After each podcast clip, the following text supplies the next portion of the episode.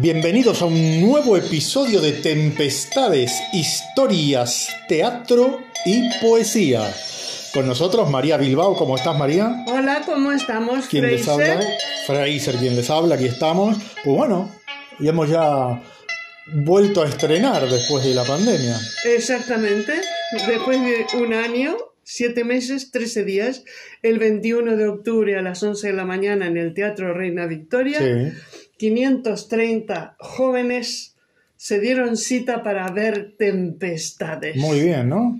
Impresionante, Ricardo. ¿Cómo, ¿Cómo te estuvo has- el tema? Bueno, ¿cómo te has sentido Muy tú? bien, muy bien, me sentí muy bien, la verdad. Estupendo. Sí, lo que pasa es que bueno, que hay que recordar un montón de cosas, que de técnicas y demás con sus fallos y sus cosas, pero bueno, pero bien, al Así fin y al cabo.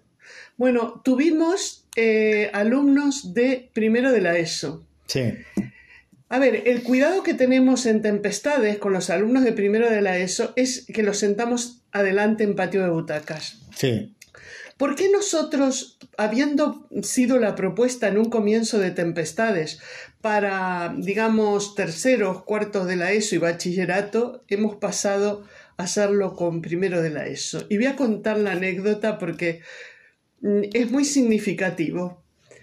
En Villagarcía de Arousa había una profesora, Cristina, que nos había visto como alumna hacía muchísimos años. Y me llama por teléfono y me dice, quiero hacer la obra Tempestades para lo- mis primeros y segundos de la ESO. Yo recuerdo que le dije, mira, nosotros lo proponemos para edades más avanzadas y ella rotundamente me dijo, en absoluto, Tempestades va para estas edades y mucho más en esta época. Entonces la experiencia fue fantástica, esto habrá sido hace lo tenía clarísimo, ¿eh? Ella. muy claro. Mm. Habrá sido hace unos 15 años. Nosotros nos quedamos sorprendidos porque, claro, los chicos de esa edad, acostumbrados a un mundo de imagen visual, digital, no sé qué, nunca han ido al teatro, ver a, a una persona vivir un texto tal y como tú lo vives, para ellos es mm, una experiencia muy fuerte y aparte lo, lo dicen, ¿no? Sí, por otro lado yo no entiendo el tema de la protección teatral, ¿no es cierto? De- Hay que protegerlo, no darles esto que es muy fuerte, ¿no?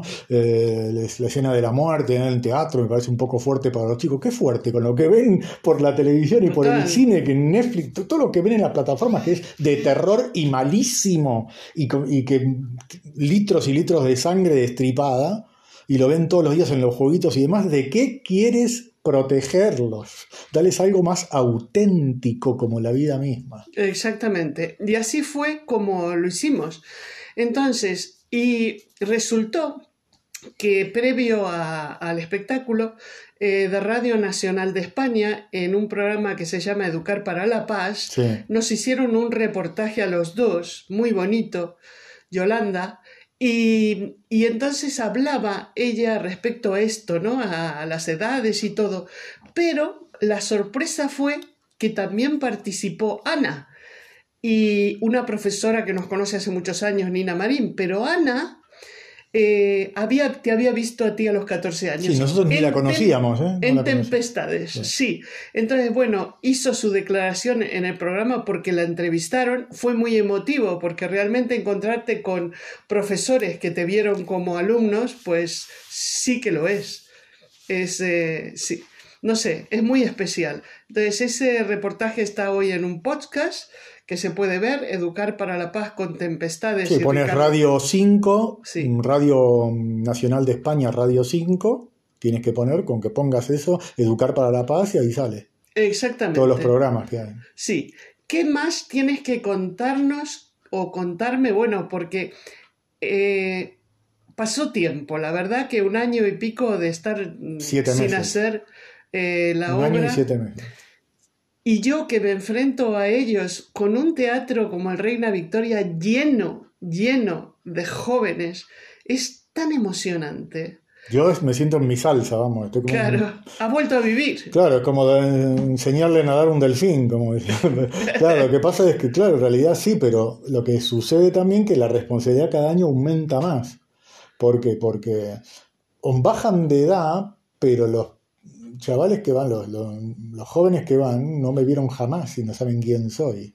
Entonces, es una marca, siempre digo lo mismo, esto no es, no es cliché. si yo hago algo que no les, me equivoco o lo hago y no pongo la fuerza que tengo que poner en el espectáculo y transmitirle, porque lo que se llevan ellos no son los textos, es la fuerza de una persona que hace lo que le gusta y transmite y eso le llega, entonces le llega a la escena y, los, y la escena les impacta. Yo quiero que realmente se emocionen de verdad. No quiero que vayan a pasar un rato a ver una obra de teatro y nada más. Eso no me interesa en absoluto. Si yo no cumplo ese objetivo, yo no me siento bien. Entonces me, fallan algunas partes técnicas que tengo que revuelta remontar, ¿no es cierto?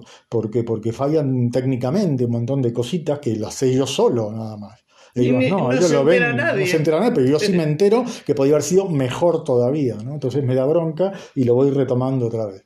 Ahora nos vamos al teatro principal de Santiago de Compostela. Eh, ah, sí, exactamente. Emblemático teatro. Por suerte ha salido una pequeña gira por Galicia y entonces ahora partimos otra vez para estas tierras y varias y varias eh, eh, centros más que se han acoplado, digamos, en esas fechas de, del 24 de noviembre allí. Pero bueno, ya, porque, le iremos contando, ¿no? en la próxima. Perdón.